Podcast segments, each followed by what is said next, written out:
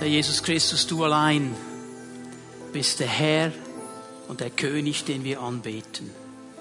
Nichts und niemand ist mit dir vergleichbar. Du bist erhoben über alles andere. Und darum geben wir dir die Anbetung und den Lobpreis. Und wir danken dir dafür, dass dein Friede unsere Herzen immer wieder berührt. Dass wir wissen dürfen, dass wir von dir in diese Stellung der Gerechtigkeit hineingenommen sind, wenn wir an dich glauben und mit dir leben dürfen, dass du unsere Leben in deiner Hand hältst. Wir wollen dir Ehre und Anbetung geben, Herr, und wollen uns auch ganz bewusst öffnen für dein Wort, das Wort des Königs, das wir heute Morgen hören dürfen.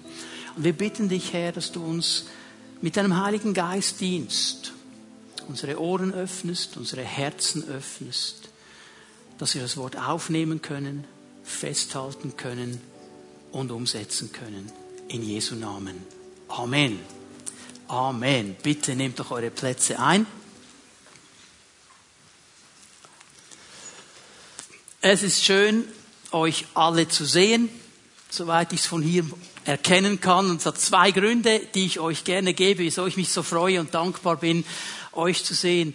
Einmal waren wir äh, in der letzten Woche die pastoralen Mitarbeiter in Emmetten äh, an der Leiterkonferenz der Schweizerischen Pfingstmission. Das ist ja die Bewegung, zu der wir als lokale Gemeinde gehören. Und wir haben viel ausgetauscht, wir haben viel gehört, viel gesehen, auch viel nachgedacht über die Gemeinde Jesu. Und ich wurde einfach wieder neu dankbar für diese lokale Gemeinde hier, für diese geistliche Familie für diesen Ort, wo wir zusammenkommen können, den Herrn anzubeten, den Herrn zu preisen, für die viele Ermutigung, die immer wieder kommt durch Geschwister. Und ich wurde so dankbar auch dafür, dass wir Dinge manchmal einfach als normal nehmen. Es funktioniert halt einfach. Wir kommen dann am Sonntagmorgen und es funktioniert.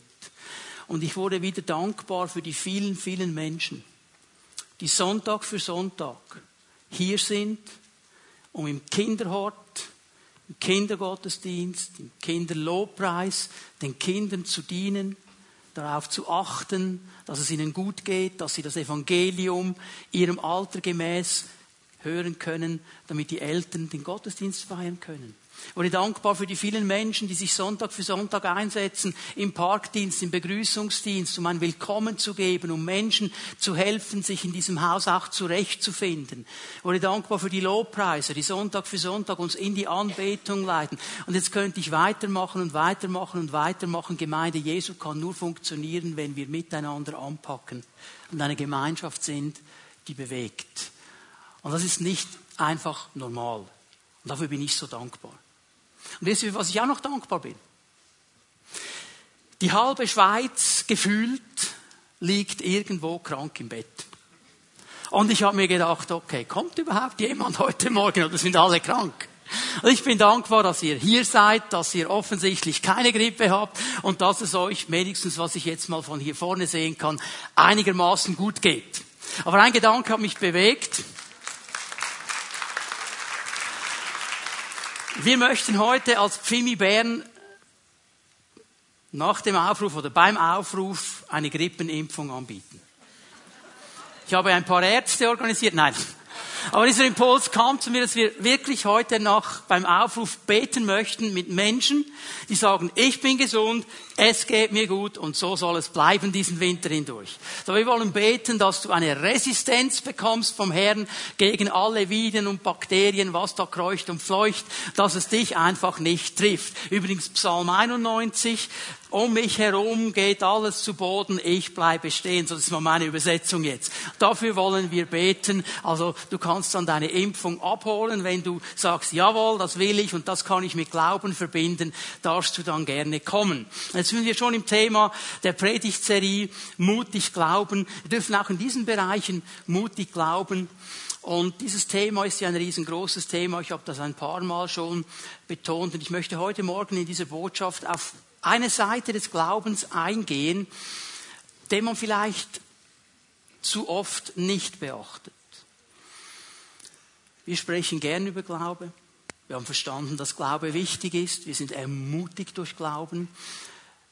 Wir denken an all die Situationen, wo Jesus gewirkt hat, wo große Dinge geschehen sind, wo Kraft von ihm ausgegangen ist und er dann gesagt hat, dein Glaube hat dich befreit, dein Glaube hat dich freigesetzt. Wir denken daran, dass der Herr sagt, hey, ohne Glauben ist es unmöglich, mir wohl zu gefallen. All diese gewaltigen, starken Aussagen und das ist eine Seite des Glaubens. Und diese Seite des Glaubens, die ist relativ einfach zu bewältigen, wenn wir auf der Sonnenseite des Lebens stehen. Wenn alles gut läuft, wenn es charismatisch so richtig flutscht und die Salbung da ist und keine Probleme, wir haben keinen Gegenwind, wir haben nur Rückenwind, die Sonne scheint uns schön in einer angenehmen Temperatur ins Angesicht, es ist alles wunderbar und toll. Aber was machen wir, wenn der Gegenwind kommt? Was machen wir, wenn es charismatisch eben nicht so flutscht? Wenn die Probleme da sind, sind wir dann Menschen, die lernen, am Glauben festzuhalten. Das ist die andere Seite des Glaubens. Dass wir nicht nur dann, wenn alles gut läuft, mit erhobenen Fahnen herumrennen, sondern eben auch dann, wenn die Situation schwierig ist, wenn wir vielleicht den Ausweg nicht sehen, lernen, im Glauben zu stehen. Und diese Komponente des Glaubens ist genauso wichtig wie all die gewaltigen Dinge, die geschehen. Vielleicht hast du aufs Infoblatt geschaut heute Morgen und hast gedacht, was ist jetzt das wieder für ein Predigtitel? Dennoch und trotzdem. So, jetzt hast du vielleicht schon gemerkt, um was es mir gehen wird heute Morgen. Sind wir Menschen, die mutig glauben und dennoch glauben und trotzdem glauben? Auch wenn natürlich alles in eine andere Richtung geht, auch wenn Schwierigkeiten dran, da sind. Weil der Glaube an Jesus Christus ist ja eine wichtige Definition, ist ja diese Beziehung, die wir leben zu ihm diese Beziehung, in der wir stehen, das ist das Glaubensfundament, das Lebensfundament schlechthin. Und wenn dieses Fundament nicht tragfähig ist, auch in schwierigen Zeiten, dann wird es wirklich schwierig. Dann wird es wirklich ganz schwierig zu bestehen. Ich möchte mit euch noch einmal die Stelle lesen, die wir letzten Sonntag gelesen haben, Johannes 6, Vers 29. Ich möchte euch hier in den Gedanken hineinnehmen. Die Pharisäer, die Juden, die da zu Jesus kommen und nachfragen, ja, okay, um was geht es denn ganz genau? Und Jesus bringt hier eine Sache so ganz klar auf den Punkt. Er sagt, der Wille Gottes wird dadurch erfüllt, dass ihr an den glaubt, den er gesandt hat. So, wer an Jesus glaubt, erfüllt den Willen Gottes. Das ist der Wille Gottes für dein Leben, für mein Leben, dass wir lernen, an Jesus zu glauben. Also, Glauben ist ein Beziehungsbegriff. Es geht um die Beziehung mit Jesus. Und diese Beziehung zu ihm, diese Beziehung, die ich mit ihm habe, die ich pflege, die ich wachsen lasse, ist gleichzeitig auch mein Lebensfundament. Es ist das tragfähige Fundament, auf dem ich stehe, wir sagen ja so schön, wenn man eine Trauung dann hat, und da geht es ja auch um Beziehung, da geht es um ein Ja zueinander, und dann kommt dann irgendwann in dieser Trauung drin diese ganz große Frage oder dieses Bekenntnis, kannst du Ja sagen in guten und in? Ah, die gibt es eben leider auch. In jeder Beziehung, in jeder Ehebeziehung, in jeder Freundschaftsbeziehung, auch in der Beziehung zu unserem Herrn gute Tage, schlechte Tage. Jetzt in den guten Tagen mache ich mir nicht so viele Gedanken um mein Fundament. Es läuft ja alles gut, ist ja alles toll, muss mich auch nicht damit auseinandersetzen. Was geschieht in den schlechten Tagen? Wenn es eben nicht so gut läuft, wenn die Schwierigkeiten da sind, dann werde ich anfangen darüber nachzudenken, auch welchen Fundament stehe ich. Und dieses Lebensfundament, liebe Leute, das hat nicht nur einfach eine Auswirkung auf mein Leben. Ich gebe euch eine zweite Bibelstelle, die wir vielleicht in diesem Zusammenhang so noch nie angeschaut haben. Apostelgeschichte 16, Vers 31. Und Paulus spricht hier zu diesem Gefängniswärter in Philippi. Er sagt ihm etwas Interessantes. Glaube an Jesus, den Herrn, und du wirst gerettet werden. Les mal nur so weit.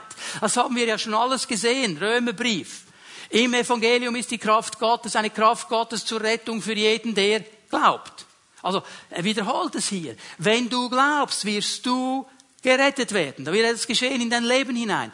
Aber das Fundament, das ich dann bekomme, diese neue Grundlage meines Lebens hat nicht nur eine Auswirkung auf mein Leben, weil jetzt geht eben Paulus weiter, Du und alle, die in deinem Haus leben. Diese Rettung, hat eine Auswirkung jetzt. Paulus wusste ja ganz genau, dass der Kerkermeister, der Gefängniswärter nicht retten kann. Also wenn er sich entscheidet für den Glauben, heißt das also nicht alle anderen sind automatisch gerettet. Aber eines wusste Paulus, und das ist der wichtige Gedanke hier, auf dieses neue Fundament, auf das dieser Mann kommt, das wird eine Auswirkung haben auf seinen Oikos steht hier im Griechischen, kann man übersetzen mit Familie, ist aber breiter als nur die neue Familie, ist eigentlich das ganze Beziehungsgeflecht. Was meint Paulus hier? Kerkermeister. Nehmen wir mal an, er hat Josephus geheißen. Wir nehmen jetzt einfach mal einen Namen, okay? Josephus, wenn du an Jesus glaubst, wird sich dein Leben verändern. Du wirst gerettet werden. Es wird etwas Neues geschehen. Und die Leute, die um dich herum leben, die werden sehen, auf welchem Fundament du stehst. Die werden bemerken, im Leben von Josephus ist etwas geschehen. Kleine Klammer. Wenn du seit 20 Jahren an Jesus glaubst und noch niemand von außerhalb hat das bemerkt, dann stimmt etwas nicht. Denn was hier drin ist, sollte bemerkt werden, auch von den Menschen, die um mich herum sind. Und die werden ganz genau schauen. Die werden ganz genau schauen, wie ich auf diesem Fundament lebe, wie ich in guten Tagen lebe und noch viel wichtiger, wie ich in schlechten Tagen lebe. Halte ich dann, wenn die Situation schwierig wird, dann, wenn ich nicht mehr weiter weiß, fest an diesem Fundament. Das kann entscheidend sein, auch für die Menschen um mich herum. Dieses Lebensfundament. Und darüber möchte ich heute ein bisschen sprechen. Wie gehen wir um mit diesen Umständen? Was machen wir, wenn es schwierig wird? Sind wir Menschen, die lernen können, dennoch und trotzdem festzuhalten an diesem Jesus? Nicht nur, wenn es gut läuft, auch dann, wenn Schwierigkeiten da sind. Ich muss dich leider enttäuschen, wir leben in einer gefallenen Welt. Wir leben in einer Welt, wo Dinge geschehen, die nicht schön sind, die nicht gut sind, die nicht toll sind und sie geschehen auch guten Menschen. Sie geschehen auch Menschen, die offensichtlich nichts Böses gemacht haben. Das ist Teil dieser gefallenen Welt. Und wir können uns als Christen auch nicht herausnehmen. Wir sind hier drin. Aber wie wir damit umgehen und wie wir selber reagieren in dieser Situation, kann einen gewaltigen Unterschied machen für mein Leben und das Leben der Menschen, die um mich herum leben. Was heißt denn dennoch? Dennoch heißt, ungeachtet dessen, habe ich gelernt, an meinem Jesus festzuhalten, ungeachtet der Situationen, die in meinem Leben laufen. Zum Beispiel, ich schon wieder nicht die Stelle bekommen habe, die ich eigentlich in meiner Firma schon so lange möchte, weil ich auch schon so lange da bin, eigentlich immer gute Arbeit geleistet habe, eigentlich weiß, wie man die Stelle ausfüllt, aber einfach meinem Chef nicht so sympathisch bin wie der neue Mitarbeiter, der erst seit einem Jahr da ist. Oder sage ich schon, Jesus ist so unfair, wieso kommst du nicht, wieso machst du nichts, ich hätte doch das verdient. Kann ich immer noch glauben? Kann ich dennoch glauben, dass Jesus es gut meint und dass er einen genialen Plan hat und einen guten Plan? Oder werde ich innerlich sauer und ziehe ich mich zurück? Kann ich trotz der schwierigen Situationen in meinem Leben glauben? Weil ich gebetet habe und die Heilung ist noch nicht gekommen, weil ich gekämpft habe, die Befreiung ist noch nicht da, weil ich seit Jahren in der Fürbitte stehe für etwas und es ist noch nicht durchgedrungen, kann ich trotzdem glauben, dass Jesus es zu einem guten Ende bringt. In diesem Wort trotzdem steckt ja ein Wort drin, das wir nicht gerne haben. Trotz. Also, ich weiß nicht, wer von euch ist gerne mit einem Trotzkopf zusammen? Hände unten lassen. Niemand hat das gern. Wenn du so einen Typen hast, der immer alles weiß und immer Recht hat und dann trotzkopfmäßig insistiert, dass er Recht hat. Mit diesen Leuten sind wir nicht so gerne zusammen. Es gibt also eine Situation im Leben jedes Menschen, äh, die äh, Amis sagen, the terrible twos, so dann, wenn das Kind in die Phase kommt, wo es zweijährig wird. Es ist interessant, wenn du mit Eltern sprichst, die zum ersten Mal Eltern geworden sind und sagen sie, ja, es ist so ein süßes und es schläft und es ist immer ruhig und es ist ganz nett. Und, dann sage ich mir immer, ah, ich freue mich so für dich, sei gesegnet. Und innerlich denke ich, warte nur.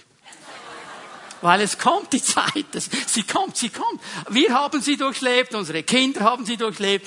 Und letztens habe ich mit einem Vater gesprochen, der hat gesagt, ich weiß gar nicht, was los ist. Jetzt war der so ein Lieber. Und plötzlich über Nacht, als hätte jemand einen Schalter gedreht, fängt der an zu trotzen und sich zu verweigern und nein und will ich nicht und legt sich auf den Boden. Aha.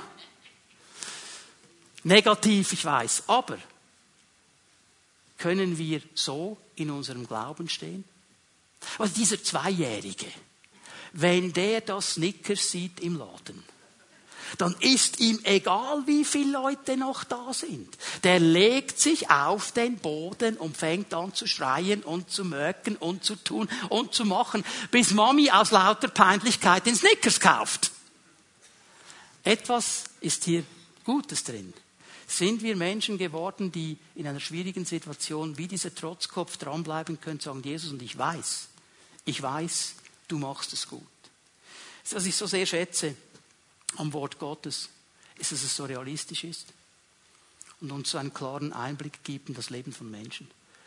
Ich schätze es, dass das Wort Gottes nicht Schönfärberei macht, nicht Dinge unter den Teppich wischt, dass wir Menschen hier drin sehen, Menschen des Glaubens, Helden des Glaubens. Wir finden sie sogar in Hebräer 11, die hervorgehoben werden für ihren Glauben und trotzdem durch Zeiten der Schwierigkeiten gingen und trotzdem durch Zeiten gingen, wo ihr ganzes Lebensfundament zusammenzubrechen schien. Wie haben sie sich in diesen Situationen verhalten? Und da können wir sehr viel lernen. Ich möchte heute Morgen mir mit euch einen Mann ansehen. Einen Mann, der von Jesus selber ein exzellentes Zeugnis bekommt. Er war auch mit Jesus verwandt, sie waren sich sehr nahe. Sein Name ist Johannes der Täufer. Er ist ein großer Mann am Anfang der Evangelien. Ein Mann des Glaubens. Er war der Vorläufer von Jesus. Er hat den Weg bereitet für Jesus. Er war wirklich ein Mann des Glaubens. Ich meine, du musst ja Glauben haben, um in einem Kamelhaarmantel in der Wüste herumzurennen, Heuschrecken und Honig zu essen und dich gegen die Pharisäer zu stellen und Buße zu pressen. Er war ein Mann des Glaubens. Er war ein Mann, der verstanden hat, wer Jesus ist er war ein Mann, der als Jesus kam gesagt hat, das ist das Lamm Gottes, ihm müsst ihr nachfolgen, das ist der Messias, das ist der Richtige. Das hatte dieser Mann alles. Aber dieser Mann erlebte auch Zeiten des Zweifels. Und da möchte ich mal mit euch ein bisschen hineinlesen in sein Leben. Lukas 7 ab Vers 18 werden wir lesen miteinander. Durch seine Jünger erfuhr auch Johannes von all diesen Dingen von den Dingen, die Jesus getan hat, von seinem Dienst, von den gewaltigen Dingen, die durch den Dienst Jesu geschehen sind. Das sind diese Dinge, von denen er erfuhr. Er rief zwei von ihnen zu sich, gab ihnen den Auftrag, zum Herrn zu gehen und ihn zu fragen, bist du der, der kommen soll, oder müssen wir auf einen anderen warten? Bist du der, der kommen soll? Oder müssen wir auf einen anderen warten? Einige Zeit vorher hat er gesagt, das ist das Lamm Gottes, auf dem die Sünde der Welt gelegt wird. Bist du der, der kommen soll? Oder müssen wir auf einen anderen warten?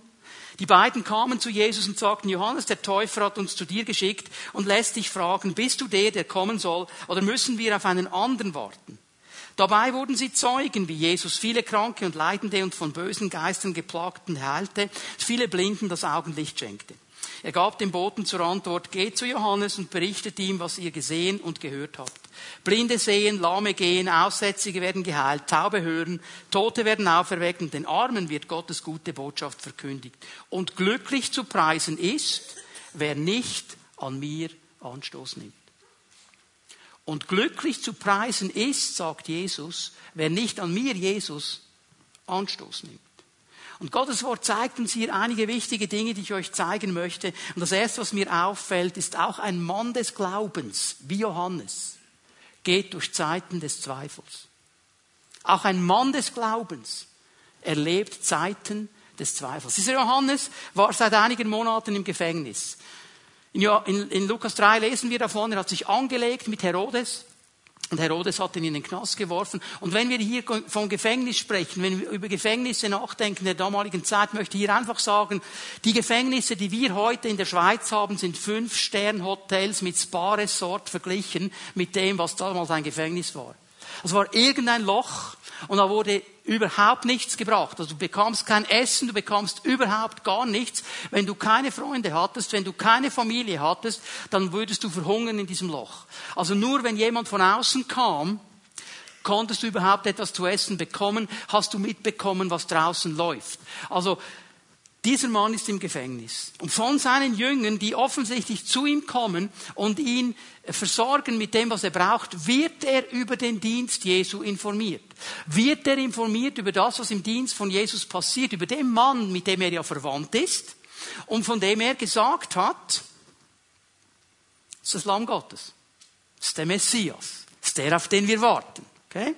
Und Jesus half jetzt den verschiedensten Menschen gemäß dieser Berichte. Er hat gewaltige Dinge getan. Er hat darüber gepredigt, dass das Reich Gottes nahe gekommen ist und er hat die Kranken geheilt und Menschen befreit, Dämonen ausgetrieben, Tote auferweckt. Gewaltige Dinge. Und das geschieht alles. Johannes, der Vorläufer, der Wegbereiter, sitzt im Knast. Und er bekommt nichts davon mit. Er hört es nur. Er ist an einem ganz anderen Ort. Und an Johannes sehen wir etwas, das auch bei uns heute genauso funktioniert. Egal wie viel Glauben wir haben, egal wie stark wir unterwegs sind, wenn die Situation nicht gut läuft, sind wir anfällig für Zweifel. Dass wir anfangen daran zu zweifeln, an dem, was zu guten Zeiten zu Sonnenzeiten keine Diskussion war. Und plötzlich wird angezweifelt. Ich möchte hier ganz kurz den Unterschied aufzeigen zwischen Zweifel und Unglaube. Das ist nicht dasselbe. Zweifel und Unglaube ist etwas ganz Unterschiedliches. Ich möchte es mal so auseinanderhalten. Zweifel ist eine Angelegenheit unseres Verstandes, unseres Denkens. Das Wort, das hier gebraucht wird von Lukas, beschreibt eine Situation, wo du eine Begebenheit in deinem Leben, ein Widerstand, eine, ein Umstand genau dir anschaust, genau analysierst, logisch durchzählst, versuchst eine Lösung zu finden, einen gangbaren Weg zu finden, um dann zu einer Entscheidung zu kommen. Und was geschieht in diesen Situationen ist, dass weil der Druck da ist, weil der Umstand nicht gewünscht ist, weil es nicht das ist, was wir gerne hätten, wir oft in diesem Moment Jesus vergessen und aus dieser Gleichung auslassen. Und dann kommt der Zweifel, wie soll ich hier rauskommen? Ich bezweifle, dass es hier eine Lösung gibt. Ich bezweifle, dass ich hier etwas verändern kann. Es ist dieser Zweifel. Der Unglaube ist eine ganz andere Kategorie. Unglaube hat zu tun mit meinem Willen. Es ist eigentlich der Moment, wo ich mich weigere, dem Wort Gottes zu vertrauen. Wo ich mich weigere, wo ich sage, das kann ich nicht glauben, das will ich nicht glauben. Wo wir ganz aktiv stehen. Es ist ein Unterschied, ob jemand verzweifelt ist oder sich weigert, Gott zu glauben, dass er die Situation ändern kann. Und Leute, Verzweiflung, Zweifel, das war das, was Johannes hier erlebt hat. Er konnte in dieser Situation nicht verstehen, was Gott tut. Er konnte nicht verstehen, dass sein Cousin Jesus all diese fremden Leute heilt, all diese fremden Leute befreit, die Toten auferweckt, ihnen gute Botschaft predigt, aber der Cousin verrottet im Gefängnis. Kommt nicht mal eine Grußkarte. Er kann nicht verstehen, was Gott tut. Und er kann nicht verstehen, weshalb Jesus das tut. Jesus, jetzt habe ich doch mein ganzes Leben gegeben. Ich habe in der Wüste gepredigt. Ich habe auf dich hingewiesen. Ich habe das gemacht und das gemacht und das gemacht und das gemacht. Weshalb kommst du nicht? Ich verzweifle. Das ist ganz ehrlich. Jeder von uns kennt diese Momente. Wo das, was so klar war, im Sonnenschein, im Gewitter plötzlich nicht mehr klar wird. Das ist eine Verzweiflung, die dieser Mann hat.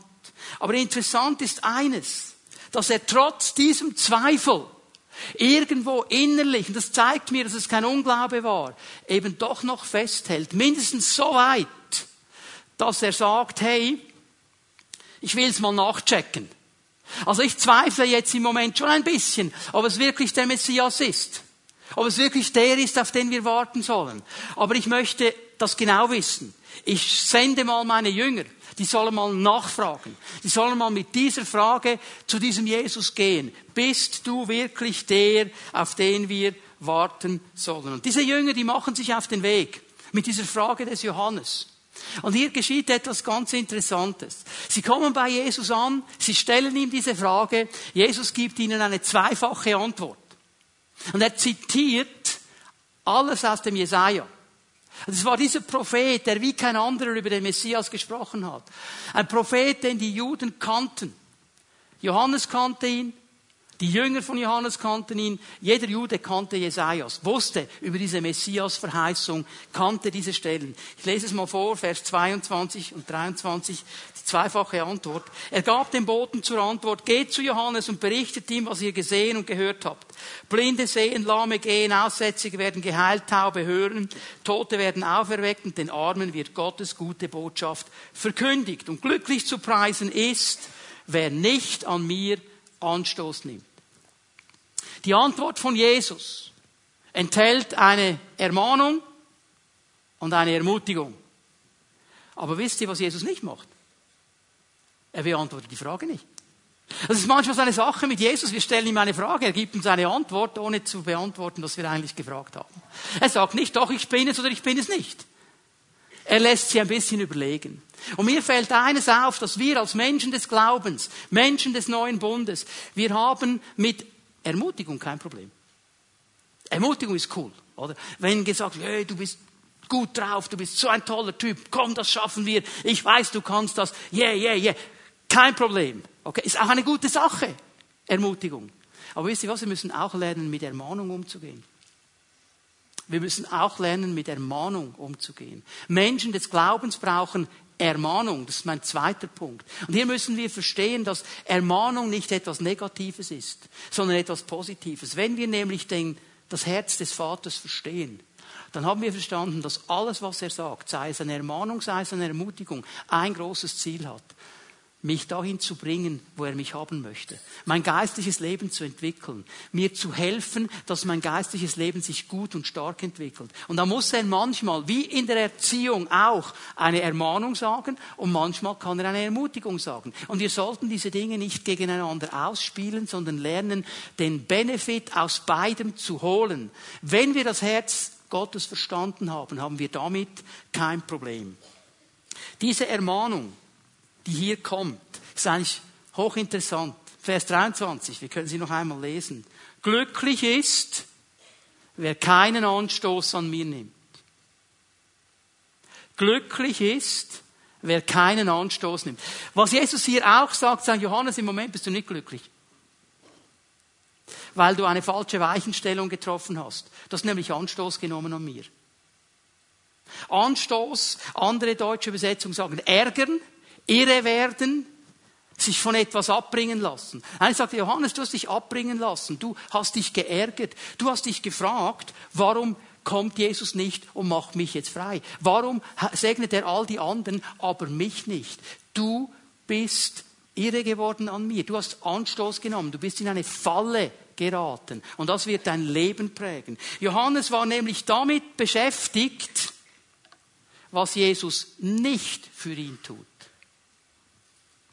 Das war sein Hauptaspekt. Und auch hier, Leute, wir sind nicht besser als Johannes. Wenn das Problem da ist, wenn der Druck da ist, wenn die Umstände da sind, dann sehen wir nur noch uns selber.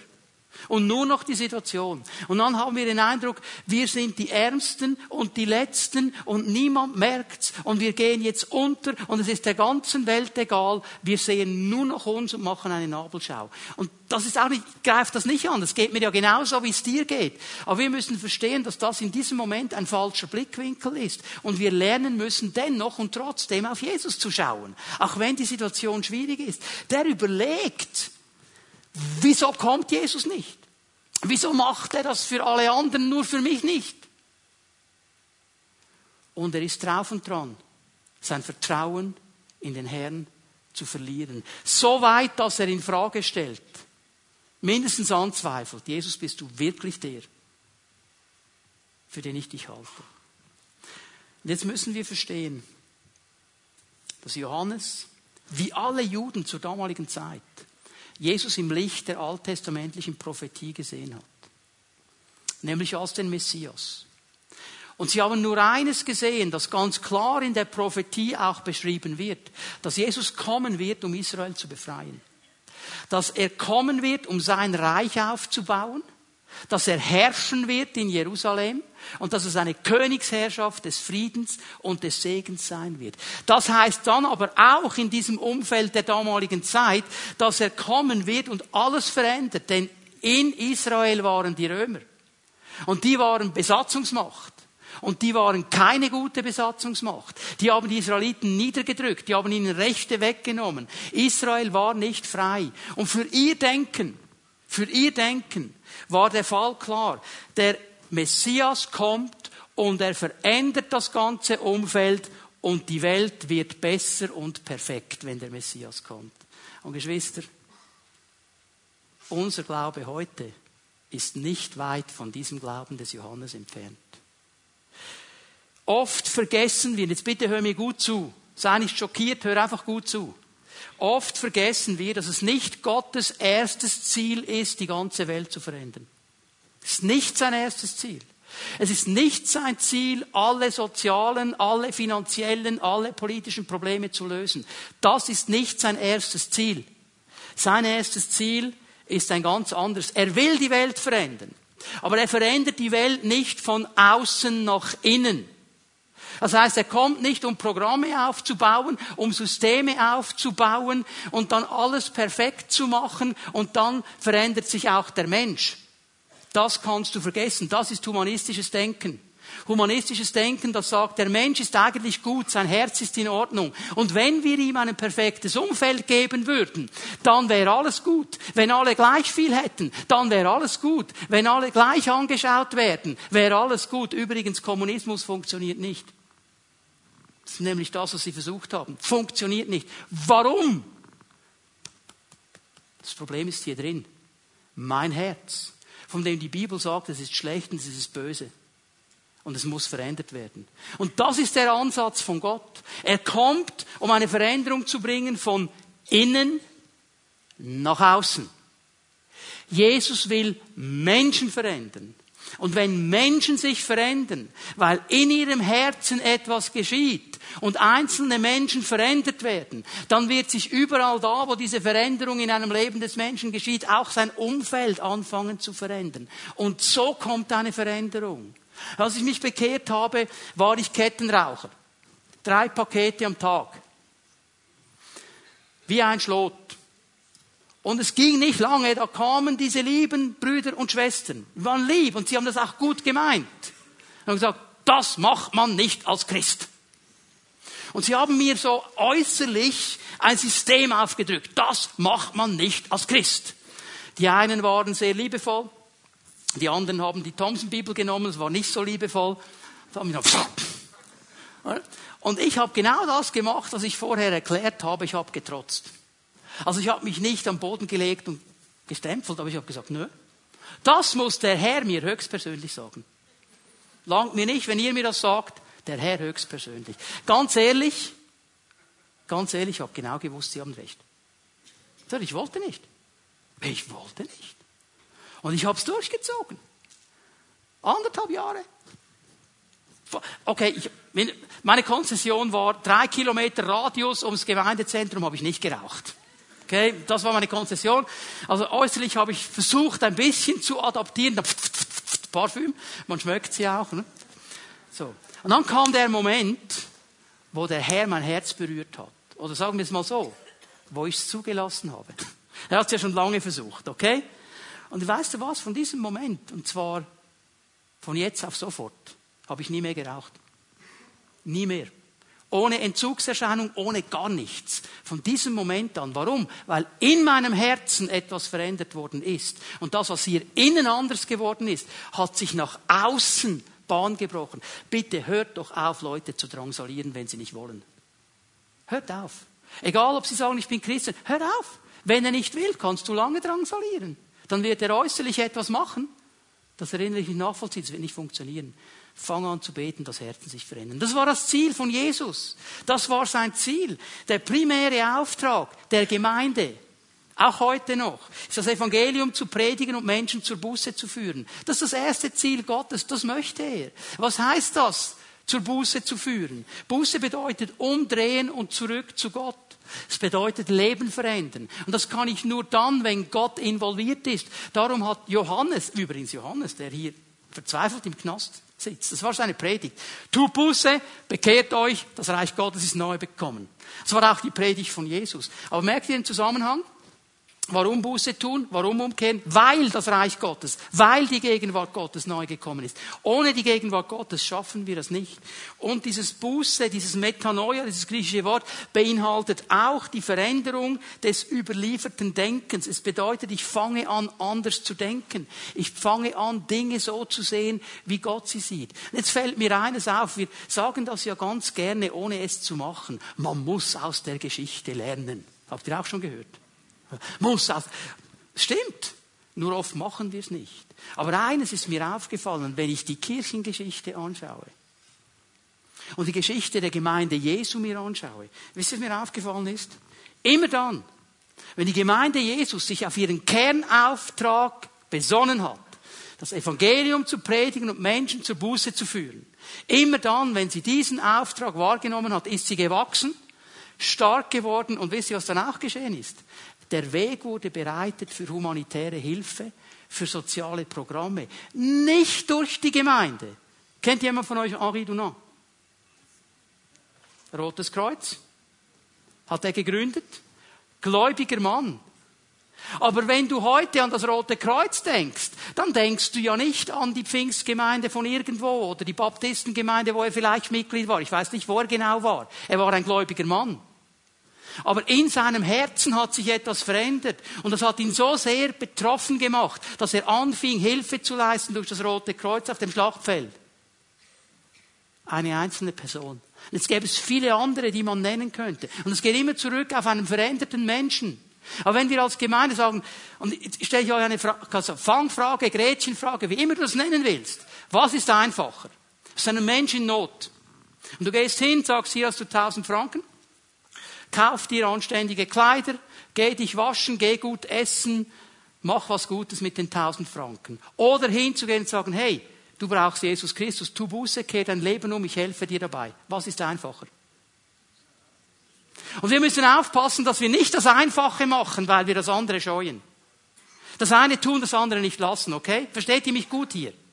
Aber wenn wir versuchen, diesen Weg abzukürzen, dann werden wir in eine ähnliche Situation kommen wie Johannes. Wir werden verzweifeln, weil wir es nie schaffen werden. Das ist die Ermahnung. Wenn wir Transformation erleben wollen, und Geschwister, ich glaube von ganzem Herzen, Gott ist nicht fertig mit unserer Stadt, mit unserem Kanton, mit unserem Land, mit unserem Kontinent. Überhaupt nicht. Ich lese da in meiner Bibel, dass dieses Evangelium vom Reich gepredigt wird bis an die Enden der Welt und dann wird Jesus zurückkommen. Hier gibt es noch eine Erweckung, da bin ich zutiefst davon überzeugt, dass Gott die Menschen noch einmal rufen wird. Und dann müssen wir unsere Aufgabe machen. Nicht, dass wir irgendwelche Programme aufstellen und so im ersten Moment die Not lindern, sondern dass wir Menschen dahin bringen, wo wirklich Veränderung geschieht. Und dann können gewaltige Dinge geschehen. Das ist meine tiefste Überzeugung. Wie Johannes sollten wir nicht damit beschäftigt sein, darüber nachzudenken, was der Herr nicht tut in meinem Leben, sondern uns ausrichten auf das, was er tun möchte, was sein großer Auftrag ist. Er kommt nie zu spät. Das ist die Ermahnung, die Johannes hört. Pass auf, Johannes, du kannst Anstoß nehmen an mir. Du kannst verzweifeln daran. Aber er hört dann auch eine Ermutigung, über die muss ich auch sprechen. Wir haben sie schon gelesen. Ich lese sie noch einmal, Vers 22. Er gab dem Boten zur Antwort, geht zu Johannes und berichtet ihm, was ihr gesehen und gehört habt. Blinde sehen, Lahme gehen, Aussätzige werden geheilt, Taube hören, Tote werden auferweckt und den Armen wird Gottes gute Botschaft verkündet. Was ist mir hier wichtig? Was ist die Ermutigung hier dran? Jesus ist am Wirken. Ob ich etwas davon mitbekomme oder nicht. Jesus ist in seiner Kraft wirksam. Auch wenn ich im Moment dieses Wirken Gottes nicht sehe und erlebe, ist kein Grund daran zu zweifeln. Johannes hat es nicht erlebt. Aber seine Jünger, die gingen dahin und die hören und sehen, was hier geschieht und sagen, das bringt ihr ihm zurück. Sagt ihm einfach, was geschieht. Ja, hallo, jetzt ist er immer noch im Knast, oder? Er ist immer noch da. Jesus hat noch nichts gemacht für ihn. Er sagt einfach, schaut mal, was ihr, das ist ja genau das, was er verzweifelt daran. Da hört er diese Erweckungsstories und jetzt sagt Jesus seinen Jüngern noch, geht zurück und erzählt es ihm noch einmal. Und setzt noch einen drauf. Ihr habt es ja selber gesehen und erlebt, oder? Ja, aber er ist immer noch im Knast. Aber er will ihn hier ermutigen. Er will sagen, Johannes, Menschen, die im Glauben vorwärts gehen, die gehen eben im Glauben vorwärts, nicht im Sehen. Nicht in dem, was sie sehen. Sie lernen dennoch und trotzdem in jeder Situation festzuhalten an mir. Sie wissen, dass ich wirksam bin. Sie wissen, dass ich nicht zu spät komme. Sie wissen, dass der Zeitpunkt kommt, wo ich wirken werde. Und ich möchte dich ermutigen heute Morgen, dass du dich traust und dass du den Mut hast und dass du glaubst ohne Zweifel und all diese offenen Fragen dem Herrn abzugeben und sagen, Herr, ich verstehe vieles nicht, aber dennoch komme ich zu dir heute Morgen und sage, Herr, ich glaube, dass du das verändern kannst. Herr, ich checke nicht, was hier abgeht, aber trotzdem will ich glauben. Sag doch nicht, ich habe 55 Mal gebetet für die Heilung, sie ist nicht gekommen. Sag doch heute Morgen, und trotzdem komme ich zum 56. Mal. Vielleicht ist das der Moment Gottes. Den kann ich nicht steuern, den kannst du nicht steuern, den steuert der. Amen. Leute, wenn es nach mir ginge, nach meinem Herzen, ich würde euch allen am liebsten die Hände auflegen, hätten nie mehr einen Schmerz, nie mehr ein Problem. Das wäre mein Herz. Ich liebe euch. Ich würde das gerne machen, ich kann es aber nicht. Ich kann es nicht. Ich habe diese Kraft nicht. Ich habe diese Möglichkeit nicht. Aber eines kann ich, dich immer wieder ermutigen. Schau auf Jesus. Dennoch und trotzdem, egal was geschieht. Wisst ihr, wir sehen die Geschichte von hinten jetzt. Wir sehen sie von hinten. Johannes ist hier mittendrin. Wir wissen, wie die Geschichte ausgeht. Wisst ihr, wie sie ausgeht? Er wird geköpft. Ja, Halleluja. Aber weißt du was? Ich weiß, das passt jetzt vom Bild her nicht ganz, aber ich sag's trotzdem so. Obwohl er geköpft wurde, ging er mit erhobenem Haupt in die Herrlichkeit. Obwohl er geköpft wurde, ging er mit erhobenem Haupt in die Herrlichkeit. Warum? Weil dies, stell dir mal vor, der wäre abgeholt worden zur, Köpf, zur, zur, zur Enthauptung, er wäre abgeholt worden mit diesem Zweifel in seinem Herzen, ist Jesus wirklich der? Ist Jesus wirklich der? Ist er es wirklich? Und ist wieder abgeholt und er weiß, egal was jetzt geschieht, Jesus ist der Messias. Egal was jetzt mit mir geschieht, mein Leben ist nicht so wichtig in dieser ganzen Sache. Er ist der Messias. Und darum geht er erhobenen Hauptes, obwohl er enthauptet wird, in die Herrlichkeit weil diese Ermutigung in sein Leben hineingekommen ist. Und ich möchte dich noch einmal, ich möchte dich ermutigen heute Morgen. Hör mal, Jesus möchte begegnen. Er möchte in unsere Leben hineinsprechen. Vielleicht mit einer Ermahnung. Vielleicht mit einer Ermutigung. Er möchte dich beschenken mit seiner Gegenwart, weil er ist hier. Das hat er verheißen. Und es hat nichts damit zu tun, dass ich ihn spüre oder irgendwie wahrnehme. Es ist einfach eine Verheißung Gottes und der glaube ich. Egal was in meinem Leben im Moment abgeht, Jesus ist immer da. Er hat gesagt, ich werde dich nie verlassen. Ich werde immer bei dir sein. Er ist hier. Und ich möchte wirklich bewusst dich aufrufen heute Morgen zu einem Dennoch und zu einem Trotzdem weiß nicht, was du im Moment durchlebst. Aber ich weiß, wie sich das anfühlt, wenn man solche Situationen erlebt. Es scheint aussichtslos. Es scheint, niemand versteht es. Und das mag zutreffen für Menschen, aber nicht für Gott.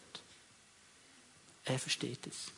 Und mutig zu glauben heißt, dennoch und trotzdem zu sagen, und jetzt erst recht.